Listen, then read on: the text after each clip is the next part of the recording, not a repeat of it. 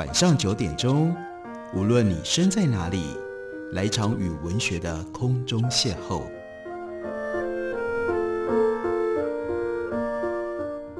杨照谈书，邀您一同遨游文学世界，认识古今中外的经典之作。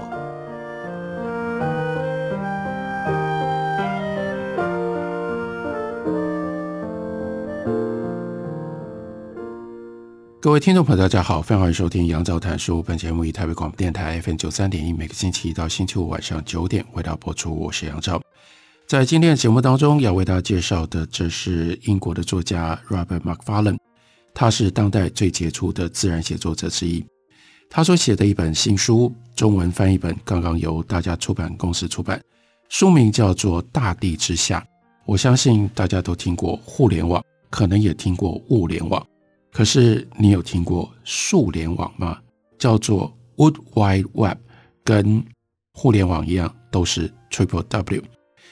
如果你没有听过数联网是什么，那在书里面非常重要的，Robert McFarlane 用一种非常特别的散文之笔，充满了感情，从一开始就吸引了我们对于数联网的注意跟兴趣。他说，第一次听到人家说起数联网的时候，我强忍泪水，那是十多年前的事。一个挚爱的朋友即将死去，他年纪太轻，病势来得太急。我去探望他，想着这就是最后一面。疼痛跟药物使他疲惫不堪。我们坐着聊天。我的朋友是一个森林人，是一个 tree man, forest man，表示他非常喜欢树，非常喜欢在森林里的体会。他的生活跟思想都跟树。长期相处，他的祖父的姓就是 Wood，Wood 就是树。他住在自己造的木屋里，这些年来他又亲手种了好几千棵树。他曾经在笔记本里面写着：“树的体液在我自己的血液里面流淌着。” Macfarlane 回忆那天，他向这个朋友大声朗读了一首对两个人来说都是很重要的诗，那是 Robert Frost。他的一首诗，诗的标题就叫做《白桦》，所以也是树攀上白桦的雪白枝干，既是迎向死亡，也是宣告新生。然后呢，就是这个朋友告诉我们 Macfarlane，他最近读到的叫树际关系研究。如果有一株树，它生病了，或它承受压力，树林会透过地下网络来分享养分，这个网络将土壤里面的树根连接在一起。有的时候生病了，树可以借此疗养而重获健康。这就是为什么 Macfarlane 必须强忍泪水，因为这个时候他的朋友已经如此接近死亡，但却能够带着完全平静的口气跟心情，讲起树跟树之间彼此互相协助治疗的现象。朋友这个时候已经没有力气告诉 Macfarlane 地下共享系统运作的细节。在人的眼睛看不见的地方，树木如何在土壤当中向别的树木伸出援手？光是这个形象，对大部分人来说都太陌生，都太奇怪了吧？埋藏进入到地底下的神秘的网络，将个别的树木纳入到这样一个庞大的森林社群里面，那个画面让 Macfarlane 难以忘怀。那个画面应该也让我们在读到、听到的时候。感觉到难以忘怀，从此就在脑中生根。随着时间过去，我还会听到其他人提到这个非比寻常的想法。那些个别的片段开始彼此连接，慢慢形成了好像可以理解的现象。让我们来随着 Robert Macfarlane 的散文之笔回顾一下：一九九零年代的初期，加拿大森林生态学家叫做 Susan Simard。他研究不列颠哥伦比亚省西北部一座温带采伐林的地下植物，发现了一种非常奇怪的相关性。当白桦树的幼苗在被人为的彻底除去的时候，四周种植的花旗中的幼苗也刚刚好会出现凋萎、早夭的现象。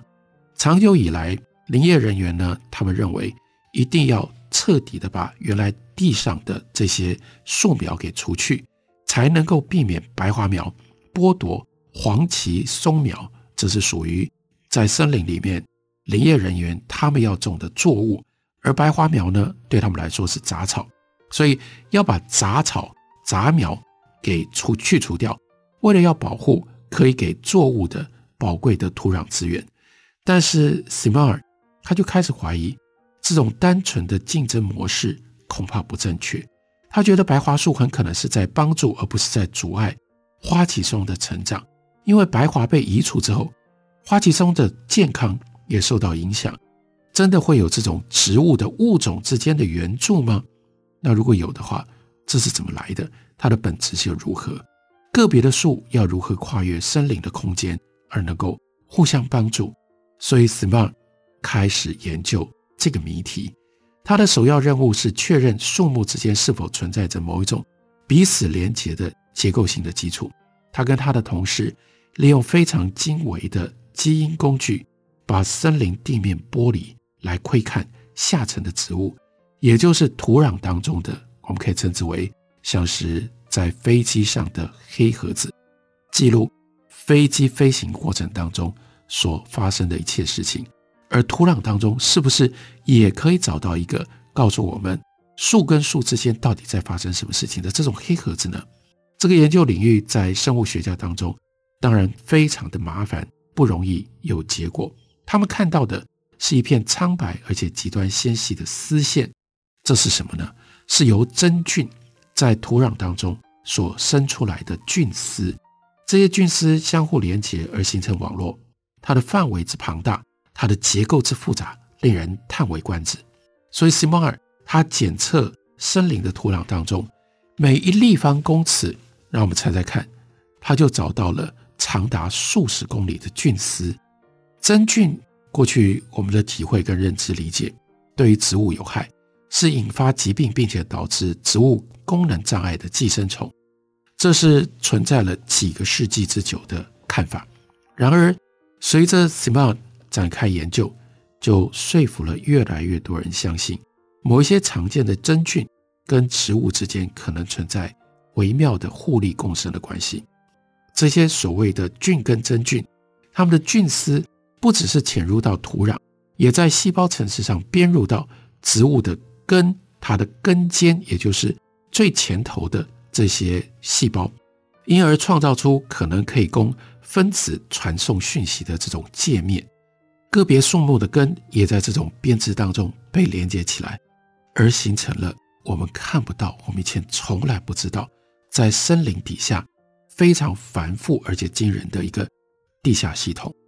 只有往地下看，只有像 MacFarlane 这样去探索大地之下这样的真菌的网络，才能够被发掘，才能够被看到。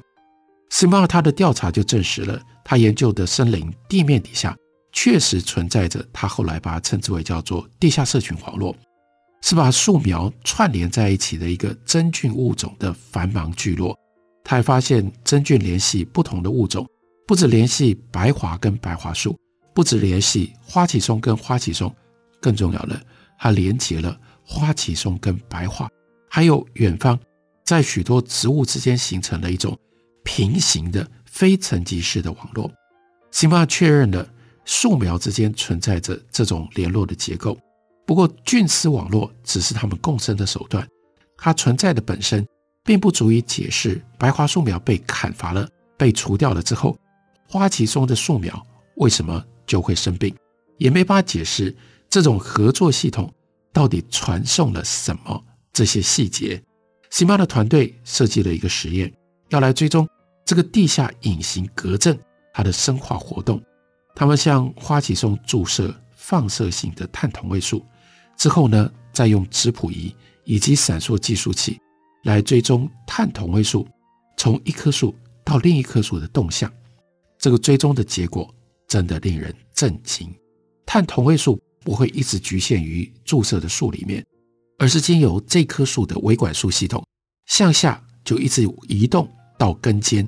由此进入到跟其他树木的根尖相连的这些真菌菌丝，一旦进入到了菌丝当中，这个碳同位素就沿着菌丝的网络进入到另一株树的根尖，由此进入到另一棵树的维管束系统。真菌在这个过程当中吸收并且代谢了一些沿着菌丝移动的光合作用的产物，这是他们在这个共生系统里面他们所得到的好处。这证明了非常奇特、过去无法想象的，树木是可以透过菌根网络在彼此之间挪动它们的资源。同位素追踪的结果也显示了这种相互关系的复杂。有一项涵盖三十平方公尺的研究就显示了，范围内的每一棵树都跟这个网络真菌系统是相连接的。有一些老的树木，因为存在的时间很久，甚至呢，它们可以透过真菌跟多达其他的四十七棵树木彼此互相连接在一起。这结果也解开了白桦跟花旗松共生的谜团。花旗松从白桦那里收到的光和碳多于自身送出去的碳，虽然违反我们的直觉，但是这就真的解决了，真的解释了。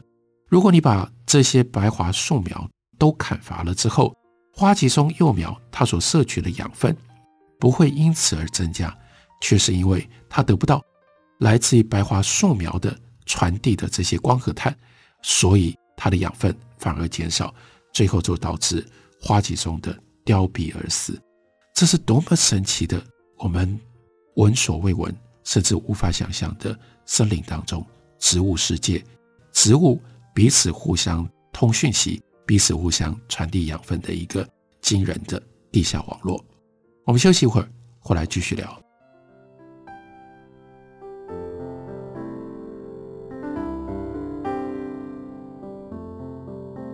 听见台北的声音，拥有颗热情的心，有爱与梦想。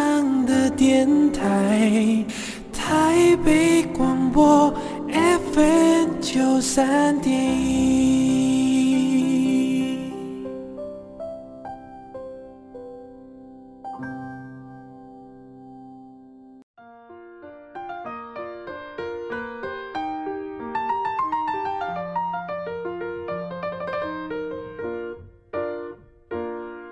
感谢你继续收听《杨照谈书》。本节目以台北广播电台 FM 九三点一，每个星期一到星期五晚上九点，为大家播出到九点半。今天为大家介绍的是 Robert Macfarlane 他所写的《大地之下》。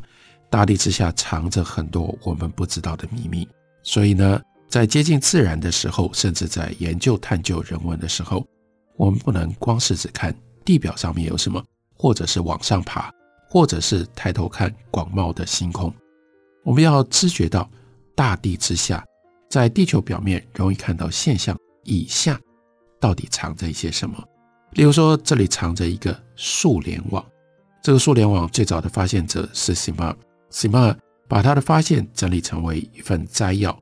他在里面大胆地推断，真菌跟树木化二元为统一，因为这样才能够创造出我们所认识的地表的森林。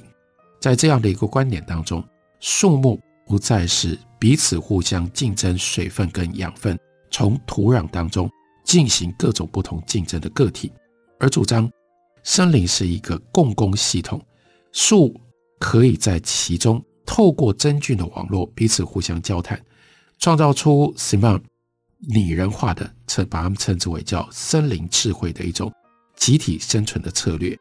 有一些比较老的树木会喂养被视为亲属的小树。充当像母亲一般的角色。从 Sima 研究的角度来看，整个森林生态的形象都闪烁生光，和过去大不相同。也就是从那样的一个比拟的系统形象，以前我们认为森林像是一个激烈的自由市场，在这里进行的非常激烈的零和游戏般的竞争。现在呢，借由发现了数联网，于是森林的形象。看起来比较像是社会主义系统的资源重分配的社群。一九九七年，Simard 把这个主题的第一篇重要论文就发表在《Nature》这个杂志上。树木跟真菌的地下共生系统，因此就获得了称之为叫做 Wood Wide Web，也就是树联网，同样是 Triple W 的这个称号。Simard 他 Simard 发表在《Nature》他的文章具有开创性，影响之大，催生出一块完整的新的研究领域去探究地下生态的科学研究，从此蓬勃的发展。而新的侦测跟绘图的技术也阐明了树木、植物这种社群网络的新颖的各种不同的细节。西马说的，数联网被绘制、被追踪、被监测、被细理，揭开了森林网络的美丽结构以及精巧运用的语言。而在新一代的森林语言学家跟制图家当中，有一位年轻的植物科学家，他的名字呢叫做 Sheldrake，这是接下来。在 Macfarlane 他的书里面要特别介绍的一个人，这个人他要特别提的不是刚刚跟大家讲的 Sheldrake 这个姓，而是他的 first name 叫做 Merlin。为什么这个 first name 这么重要呢？那就是因为如果大家对于神话学稍有涉猎的话，你可能知道，在英格兰跟威尔斯的神话当中，就有一个最有名的魔法师叫做 Merlin。传说他协助亚瑟王取得了王位，所以他跟这一位有着魔法师名字的 Merlin 并肩站在一处巨大的巨木蒙森林。什么叫做蒙森林呢？那是个 coppice，指的是砍伐树木，让树木以新生的能力从树桩萌生出若干新芽，真正成为一处比较矮的树丛，以便供林业砍伐。他就站在那里，他说。我从来没有看过这么大的蒙森林，更不要讲说走进过这样的蒙森林。这个树根从一端到另外一端有十公尺长，树的本身可能已经有四五百岁了。他就对 Merlin 说：“啊，我猜这树至少半世纪没有人来采伐了。这萌生的枝条没有被采伐，它就已经长成了直立的枝干，围在这个萌生林的伐桩边围四周向外放散。”在中心则留下可以容纳两个人的空间，所以大家可以想象，那是一个多么神奇的一个空间。这棵树可能是在半个世纪之前被砍下来，砍下来之后呢，它的树皮的周遭又长出新的树芽，然后这个树芽一直不断的往上长。但是因为中间这个树干被砍伐过，所以被砍伐过的那个树干就留下了两个人可以站在那里面的空间。他们两个人在那里待了一段时间，享受置身于古老树木之内，不是在树木外，在树底下，就是在树里面的那种特殊的感觉。透过灰皮的枝条向外眺望这片森林，这榉树有两条比较老、比较低的枝干，彼此互相交结在一起，已经融入彼此，树皮连成了一整片的皮肤。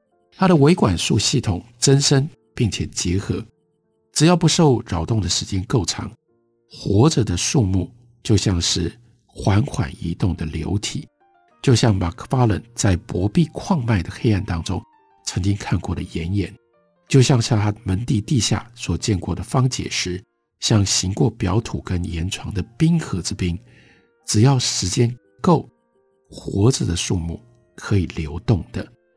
他就拍着这个树干对 Merlin 说：“我听说这叫做 pleaching，就是树会编结在一起。有一个艺术家 David Nash，他在英国的北威尔斯一片林间的空地上就种了一圈白蜡树，然后把树木弯曲编织，让它们不只是长在彼此的身边，还长入彼此的身上，因此而形成了一个艺术品。那是一座舞动的。”白蜡穹顶由主干跟分支结合而成。那 Merlin 回答告诉他说，植物科学家也有一个专业的术语，叫做 snugging，全名呢可以称之为叫做树之吻。其实术语是 anascalation，来自于拉丁文的 osculi，意思就是 kissing，就是亲吻。这可能发生在树木之间，也可能发生在不同的物种当中，而且这种结合也会发生在地下，树根之间的交流可能比树枝更加的强烈。原因是地下的空间更加有限，纵横交错也会更加的密集。不过这在真菌网络却是异乎寻常的常见，连接起非常不一样的物种。从两条菌丝管柱开始，两株真菌突然之间就真的就结合为一，东西也可以开始在彼此之间流动，包括遗传物质跟细胞核。也就是基于这个原因，物种的概念在遇到了真菌，我们就没有办法再用这种方式分辨清楚物种，甚至连生物到底是什么这样的问题也很难加以回答。学过生物学的人知道，物种的最基本的定义。就是可以彼此互相交配，生出子嗣来。可是，在真菌界没有物种的差别，它们可以跟各种不同的物种彼此互相交换细胞、交换遗传物质，这不就是生殖的最基本的现象吗？真菌虽然行有性生殖，但彼此还可以横向的来传送基因物质，仿佛狂乱杂交，难以预测。我们对。真菌界的这些现象，一直到今天所知仍然有限。于是，就像真菌学里面最古老的笑话所说的，接下来 Mark f a l e n 的散文之笔稍微一转，转到让我们更进一步来认识这一位真菌界数联网像是魔法师一般存在的研究者 Merlin。Merlin 他诞生在一九八七年十月十五号的大风暴之后的三天。所以他还很年轻。那特别的是，一九八七年十月十五号所发生的，那是飓风，也就是像台风一般等级的风暴，阵风的风速高达每小时两百公里，航空母舰在海上都会因此而被吹翻过来，渡轮就被掀翻了，吹到岸上。大约有一千五百万株的树木，因为这一场大风暴而被吹断。英格兰南部跟法国北部的森林，它的地面被撕裂，像是板根一般朝天倾斜。Merlin 他人生的第一天是一个 Black Monday，道琼指数呢创下了新低，亿兆的财富一笔勾销，全球金融市场随之崩溃瓦解。Merlin 并不是带着吉祥的预兆来到这个人世间，如果放在希腊神话，他注定要成为。破坏跟毁灭的力量吧。不过他被赋予了这样的一个神奇的名字，长大之后成为一个神奇的人。为什么他是一个神奇的人呢？因为他在少年时期就迷上了生物区里面最落寞、最乏人欣赏的居民，那是第一苔藓和真菌。对于世界上那些富于魅力的大型植物，反而兴趣缺缺。他说：“我小的时候，我的超级英雄。”不是漫威里面的人物，而是第一和真菌。为什么呢？让我们听听这段话，然后对比一下我们自己对于自然的认识跟理解。他说：“真菌和第一摧毁了我们的性别分类，也重塑我们对于社群和合作的理解，砸碎了我们那些演化世袭的遗传模型，彻底肃清我们的时间观念。第一会制造可怕的酸性物质。”把岩石崩解成为尘土，真菌能够把强效的酵素释出体外，溶解土壤。它们是世界上最大的生物体，也是最古老的生物体之一。它们创造世界，也破坏世界。有什么比他们更像超级英雄吗？在《大地之下》这本书里面，麦法伦借由他的书写，给我们许许多多前所未知，甚至不可想象。对于这个世界的知识以及体会，这本书就是《大地之下》，介绍给大家，推荐给大家。感谢你的收听，明天同一时间我们再会。